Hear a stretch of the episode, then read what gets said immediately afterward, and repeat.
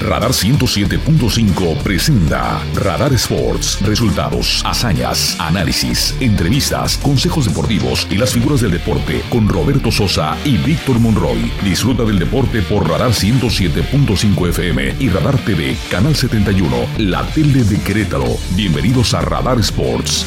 Ven, forma parte del juego. Pachuca venció 1 a 5 al Toluca en el partido de ida de la gran final de la Apertura 2022 y es claro favorito para proclamarse campeón de la Liga MX. Sin embargo, los aficionados de los Diablos Rojos de Toluca pueden ilusionarse con la remontada porque la última vez que los Tuzos perdieron por diferencia de 4 goles fue precisamente contra el conjunto choricero. Señoras y señores, es importante comentar a usted que hoy arranca la Serie Mundial de Béisbol en Houston, Texas, en el eh, Parque Minute Maid, la casa de los Astros.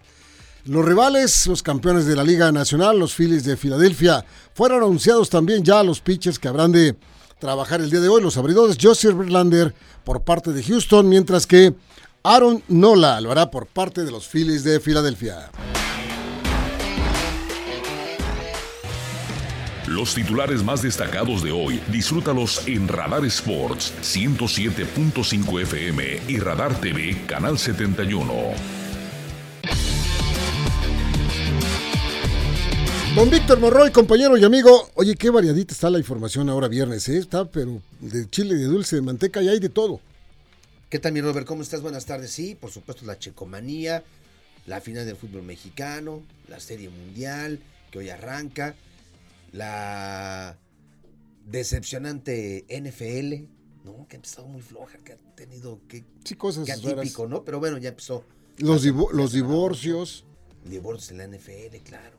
Oye, pero ¿sabes qué? Ahora vamos a dar la variedad, pero ya tenemos el enlace hasta la Ciudad de México con nuestro compañero Sam Reyes. Sam, qué gusto saludarte de nueva cuenta en esta tarde a través de Radar Sports. Víctor Monroy, tu servidor Roberto Sosa Calderón.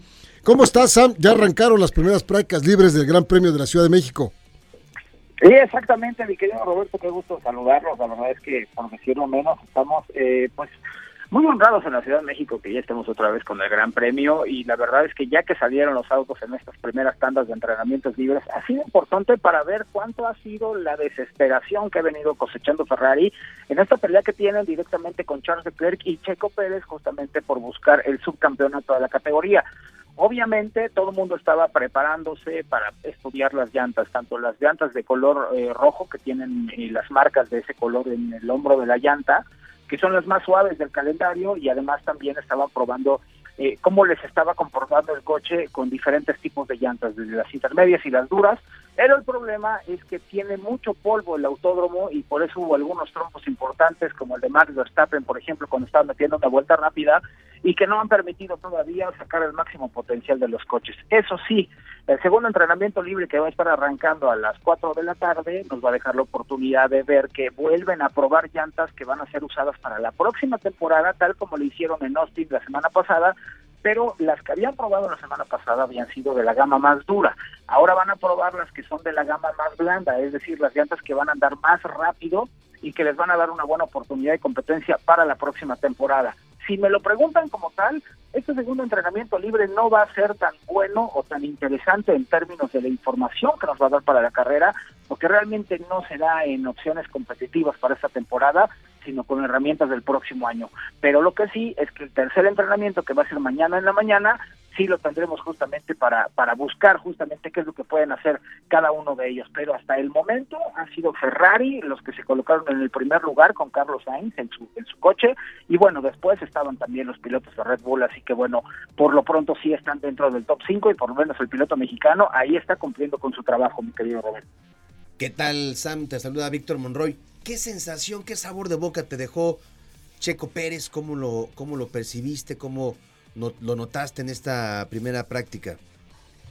Mira, la verdad es que la, la, mayoría de las veces que salen los pilotos a hacer algunas pruebas en los primeros entrenamientos, salen a sacar muchísima información sobre cómo se comporta el auto, ver cómo les van a funcionar las presiones de las llantas y sobre todo para lo que se dice comúnmente en el, en el argot de automovilismo, que es poner a punto el auto, que es configurarlo perfectamente para que pise derecho, para que vaya rápido y que las alas no lo frenen demasiado. Entonces, en ese sentido sí será importante darnos eh, pues a la tarea de notar que Checo Pérez estuvo haciendo realmente muy pocas vueltas rápidas, porque también hay que decirlo, pero queda en el tercer lugar de la clasificación apenas a una décima de segundo de Carlos Sainz. Es decir, con toda la velocidad que tiene Ferrari en este momento, tampoco están tan lejos, porque a pesar de que Charles Leclerc queda en el segundo lugar a poco menos de, de cinco centésimas de segundo, este, pues la verdad es que Checo Pérez y Max Verstappen están en tercer y cuarto lugar en este momento en unos entrenamientos en donde, insisto, fue difícil porque había mucha tierra suelta en la pista, mucha arenilla, mucho polvo, y esto provocaba que los coches se deslizaran un poquito más.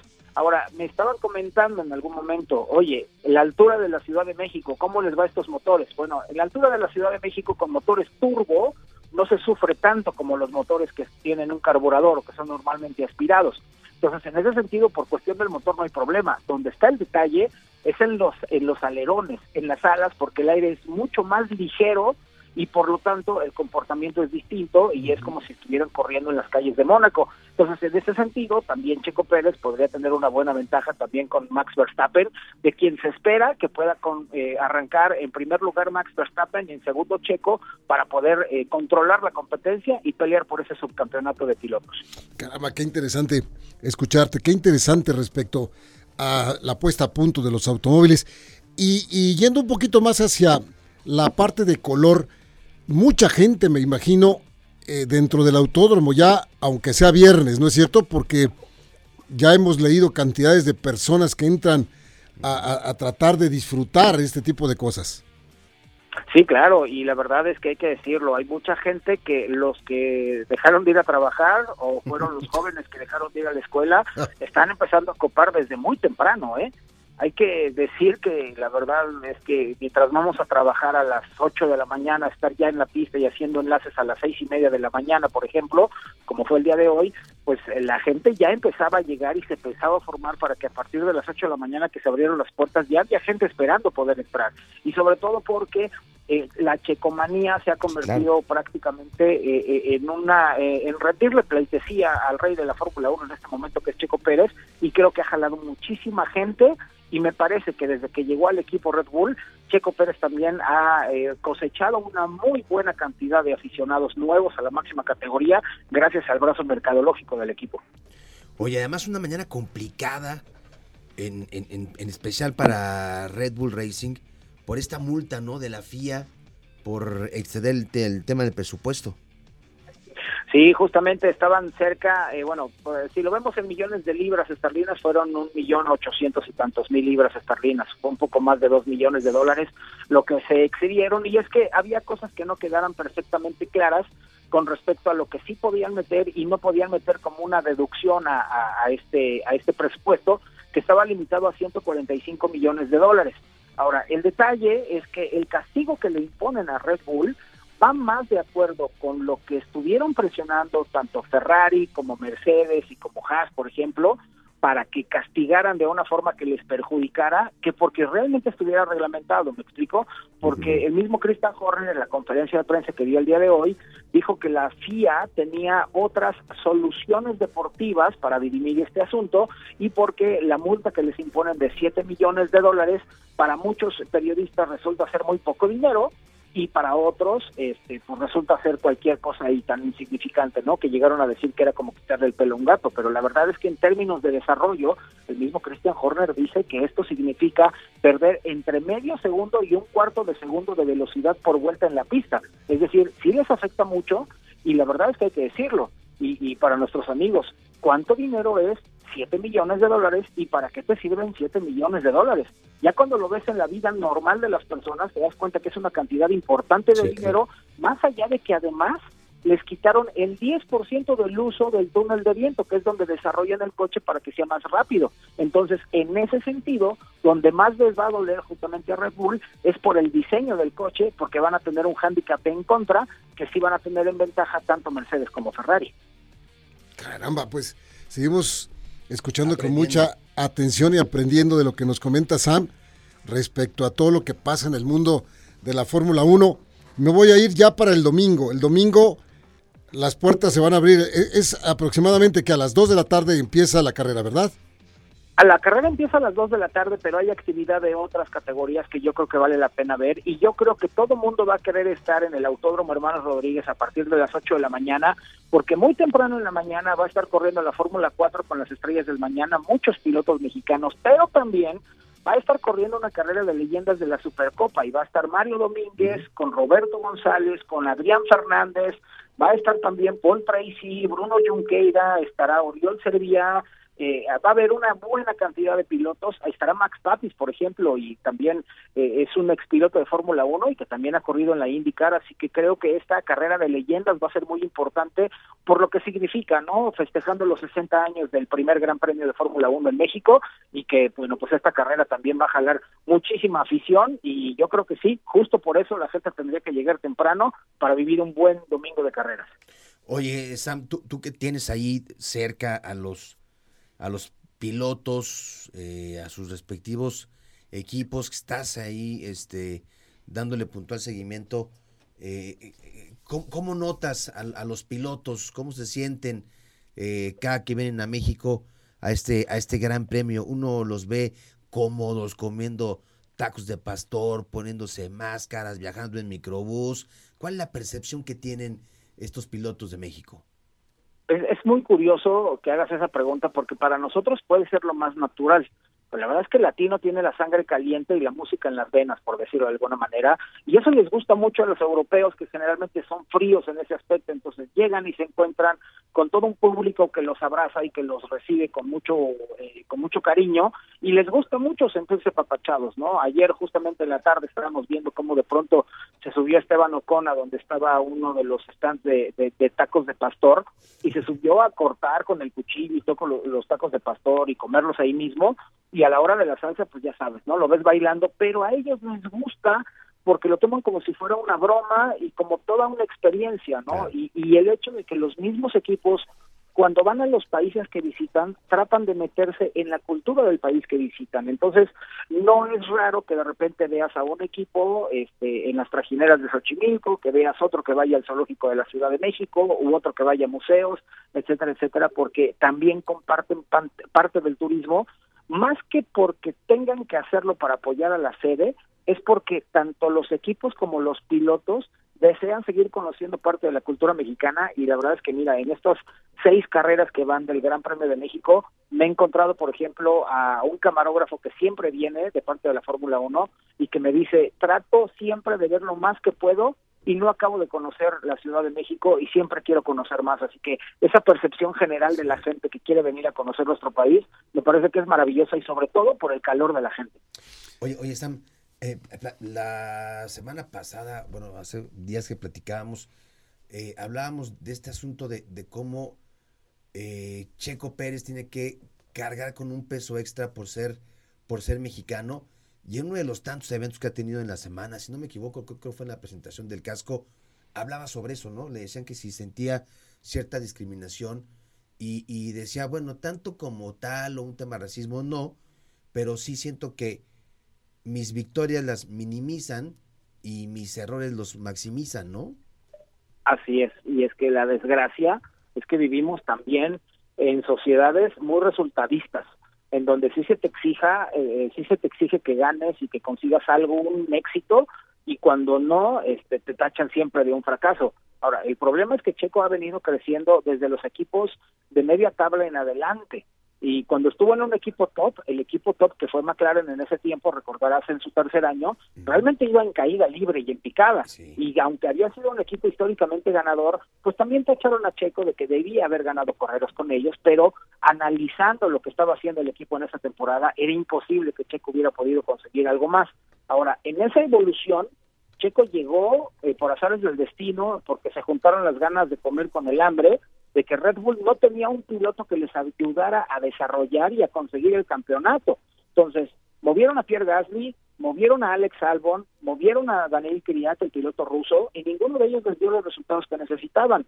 jalan a Checo Pérez, los ayuda a desarrollar el auto, los ayuda a encontrar el campeonato para Max Verstappen y los ayuda en esta temporada para que Max Verstappen se convierta en bicampeón y el equipo pudiera también capturar el campeonato de equipos. Y ahora el equipo quiere que el mexicano les ayude a conseguir lo que nunca han logrado ni siquiera con Sebastián Vettel, es el campeonato de pilotos, el campeonato de constructores y que tengan el 1-2 de sus pilotos para dejar claro el dominio que tiene el equipo. Entonces, sí, siempre se le va a exigir al piloto mexicano, pero una cosa dijo muy importante, casi no leo y es muy raro que yo me enteré de las críticas y de lo que comenta la gente en las redes sociales y de las encuestas que hacen, porque yo estoy muy metido en el trabajo que tengo que hacer. Entonces, la verdad es que también hay que decirlo, la gente puede hablar, pero mientras Checo no se entere, pues no tiene tanta presión como la gente esperaría que tuviera, ¿no? Pues Sam, insisto, y como lo comenté el lunes pasado que hablamos, somos muy afortunados de poder escuchar a un experto en automovilismo que a todos nos abre un panorama distinto respecto a lo que vamos a ver el próximo domingo y lo que estamos sintiendo ya desde hoy viernes y mañana sábado y todo lo demás. Muchas gracias por, por haber accedido a, a participar con nosotros en, en, el radio. Y ya nos veremos el próximo lunes en el programa de tele para que nos platiques cómo estuvo el, el eh, resultado y todo lo demás del Gran Premio de Fórmula 1 de la Ciudad de México. Claro que sí, Roberto, ya sabes que con mucho gusto, para mí es un placer para que nuestros amigos puedan entender que la Fórmula 1 es un poquito más que estar sentado acelerando y, y, doblando un volante, porque sí, es un deporte bastante complicado. Sin duda alguna. Gracias, Sam. Buena fortuna para el fin de semana. Igualmente, señores, muy buenas tardes, un abrazo grande. Saludos. Gracias. Sam Reyes, quien nos acaba de dar otra, otra este, cátedra. cátedra de lo que sucede en el automovilismo, adentro, afuera, en medio y todo lo demás. Qué bárbaro, ¿cómo sabe no, este muchacho de, de, de, de automovilismo? Y ojalá que lo haya disfrutado usted. Nada más, y antes de irnos al, al, corte, decirle usted en cuánto andan los precios. A ver, porque Chucho, que va, va, va a ir al Gran Premio, dice que tuvo que este, romper sus cochinitos. A ver si le alcanza. Pues, ¿sabes qué, Chucho? ¿Cuántos cochinitos rompiste? ¿Tres? Tres. Que juntó todas las monedas de 50 centavos. Mira, a ver, Chucho, a ver si quieres. Te, si te quieres tomar una cerveza, te va a costar 150 pesos. Si te quieres tomar un whisky doble de, de, de ese que, que, va caminando, te va a costar 750. Un whisky doble, 750. No, no, no, la botella no, no. no, La botella no. Un whisky doble, un vaso con whisky doble, 750 pesos. Un tequila de, del don ese que anda también por ahí, doble, doble, 500 varos. Si quieres un, ya más bajito, eso que toman mucho las damas, que es una como licorcito, cafecito. Ya sabe usted cuál. 230 la copita. Si quiere usted una botella de agua de 600 mililitros, 40 pesos. Si quiere usted un refresco, de esos que todo el mundo toma, 70 pesos. Si quiere usted comprar una gorra distintiva de cualquiera de los equipos, le va a costar entre 2 mil y 3 mil pesos. La gorra. Si quiere un mini casco de estos de colección, está entre 3 mil y 7 mil pesos el casquito. O sea que de los cochinitos esos que rompiste, tienes que llevarte otros 5 cochinitos. Ahora los precios. Ojalá que ya tengas tu boleto, Chucho, para llevarte a Manuel también de invitado y a David. Fíjate, la reventa está en este momento, aumentó 10 veces el valor normal de los precios de los boletos. Le voy a dar un ejemplo. Lo que hace tres meses para atrás estaba en 1.500 pesos, hoy día están en 10 mil los boletos. Si usted los compra en reventa en este sitio que se llama Stop Hub, uh -huh. le cuestan 22 mil pesos los boletos de 1.600. Y ahí le va la otra parte. Si usted le gustaría ir al, al, Foro Sol, a la zona del estadio, de ahí de la Magdalena, ¿se acuerda? Donde se jugaba base, ahora ya no, pero ahí, ahí se jugaba base, en la zona del estadio, los boletos que estaban a 1.600 pesos y hasta 8.000, hasta antes de tres meses para atrás, ahora están en 30 mil pesos. Y si los compra en el sitio de internet, en el Staff Hub, le cuestan 61.800 pesos. Digo, no es por espantarlo. Y, es... te, y, y, y, te, llevas una tuerca del auto de Checo Pérez. No, no, no, no, no pues, por lo menos que te dieran los guantes, ¿no? De, con los que manejó, alguna cosa, pero no, no, no simplemente eso. Demasiado. Y lo que va a gastar afuera en la estacionada del carro. Sí, sí, sí. En que si quiere comprarse. El, aquí se lo cuido. Joven. Aquí se lo cuida, joven. Y, ¿sabe qué? Pues le cuesta. Entonces, está canijo. Y, y, piensan llegar a rebasar después de seis grandes premios, que este será el séptimo, los 100 mil millones de pesos en ganancias en todos estos grandes premios. No, pues es una, una lana. Mejor lo vemos en casa. Pues mejor, ¿no? ¿No? Sí, sí, sí. Mejor me quedo a ver el Dallas contra Chicago, que es a las 11 de la mañana. Acabando el partido le pongo al otro canal y ya. Sí, te, te la sigues si ves en la final, que ya ahorita platicaremos. Ah, sí, sí, un poquito más tarde. Bueno, vamos a un corte comercial y regresamos. Esto es Radar Sports.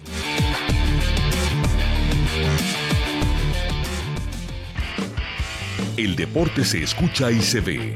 Radar 107.5 FM y Canal 71 Radar TV, la tele de Querétaro. En un momento regresamos. Rapidísimo, Serie Mundial empieza el día de hoy, arranca el día de hoy este Astros contra Padres, no Padres no, contra Phillies de Filadelfia. La Serie Mundial empieza en la casa del campeón de la Liga Americana. Se confirma el divorcio de Giselle Bonchen y Tom Brady, el mariscal de campo de los Bucaneros de Tampa Bay, después de 13 años de matrimonio, ya confirmaron los dos que se van a, separar. Y también decía usted que los ganadores del Premio Nacional del Deporte, deporte no profesional, el equipo de kayak femenil K4, el deporte paralímpico Jesús Hernández de paranatación, entrenador Elizabeth Horta de canotaje, juez árbitro Karen Díaz de fútbol, por trayectoria destacada Julio César Chávez, fomento e impulso al deporte, el Instituto del Deporte de los Trabajadores y por supuesto el Premio Nacional del Deporte en Deporte Profesional Sergio Checo Pérez. Oye, y arrancó la semana 8 de la NFL, ya comenzó, tiene varios encuentros interesantes. Vamos a ver, pues, si habrá valiente, habrá valiente que le quite el invicto a las Águilas de Filadelfia. Por lo pronto, los Cuervos de Baltimore finalmente pues tienen una racha ganadora y vencieron el día de ayer 27-22 a los Bucaneros de Tampa Bay que suma ya tres derrotas consecutivas. ¿Lo estará distrayendo el tema del, del divorcio a Tom Brady? Es Claro, probable, es probable, sí. A pesar de que veíamos claro. que llegaron a un acuerdo, a un acuerdo amigable para eh, la custodia de los dos hijos que tienen en común y también para la repartición de los bienes millonarios que tienen la pareja de la modelo brasileña y el mariscal de campo de Patriotas de Inglaterra, primero de gran éxito y ahora de los Bucaneros de Tampa Bay. Muy bien. Cinco goles por uno le ganó Pachuca al Toluca, cinco por uno. Pásele, hay barata de goles. ¿Qué le pasó a Toluca? Pues le pasó por encima un tsunami. No lo esperaba, no, no tuvo capacidad de reacción. Este, ya en el segundo tiempo las cosas fueron distintas, pero ese primer, esos primeros 45 minutos, ir ya 4-0, este, con claros, claros errores defensivos que había comenzado muy bien Toluca, su campaña, este Apertura 2022, Robert. Pero si algo tuvo como una constante en el torneo, fueron los errores defensivos que lo llevaron a perder incluso por, por goleadas. Sí. Y desafortunadamente le vuelve a pasar lo mismo ayer en el partido de ida a la final. ¿Se recupera? ¿Lo ves tú? No. Con posibilidad de- No, no, no. No, no, no. Ya la, la final está decidida. Pachuca llega en un extraordinario nivel Sí, futbolístico a esta parte del Y torneo. anímico. Anímico, físico, futbolístico es- y todo lo demás. Y Toluca no va a poder levantarse. No soy ni, ni, ni pitonizo ni mucho menos, simplemente las circunstancias que nos obligan a ver una organización y la otra, un tipo de fútbol y el otro, no veo cómo, por ningún lado, por más que quiera yo ser positivo, Toluca se pudiera levantar de una goleada de cinco goles por uno, necesitaría anotar cinco goles y que no le anote ninguno el equipo de Pachuca. Ahora, si nos vamos a la mera estadística, si hay un equipo que le ha ganado por más de cuatro goles al Pachuca, fue, eh, es Toluca. Lo hizo en el 2020, le ganó 5-1. Pero bueno, es pura estadística. Eso son otras circunstancias, otro, otro momento. En fin, pues este, pues ni hablar, pobre, pobre este Nacho, ¿no? Que se le vino abajo Sí, toda la todo, campaña. todo, toda la campaña. Oye, Y- ya, ya para terminar, bueno, la vuelta será el próximo domingo, 7.36 de la tarde Sí, señor. en el Estadio Hidalgo. Este, mm, amigos Pumas, ¿les gustó la designación de Rafa Puente como técnico del equipo?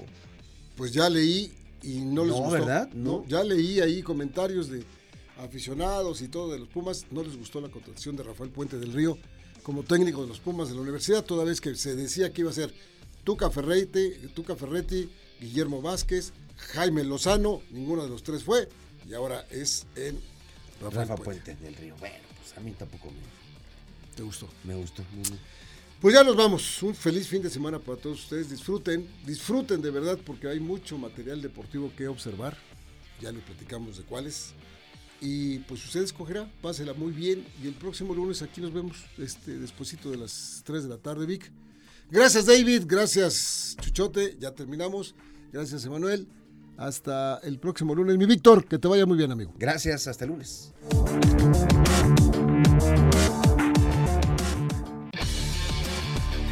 Radar 107.5 presentó Radar Sports. Has escuchado lo más relevante de la actualidad deportiva, porque el deporte es más que un estilo de vida. Roberto Sosa y Víctor Monroy te esperan en la próxima emisión por Radar 107.5 FM y Radar TV, Canal 71, la tele de Querétaro. Con Radar Sports, forma parte del juego.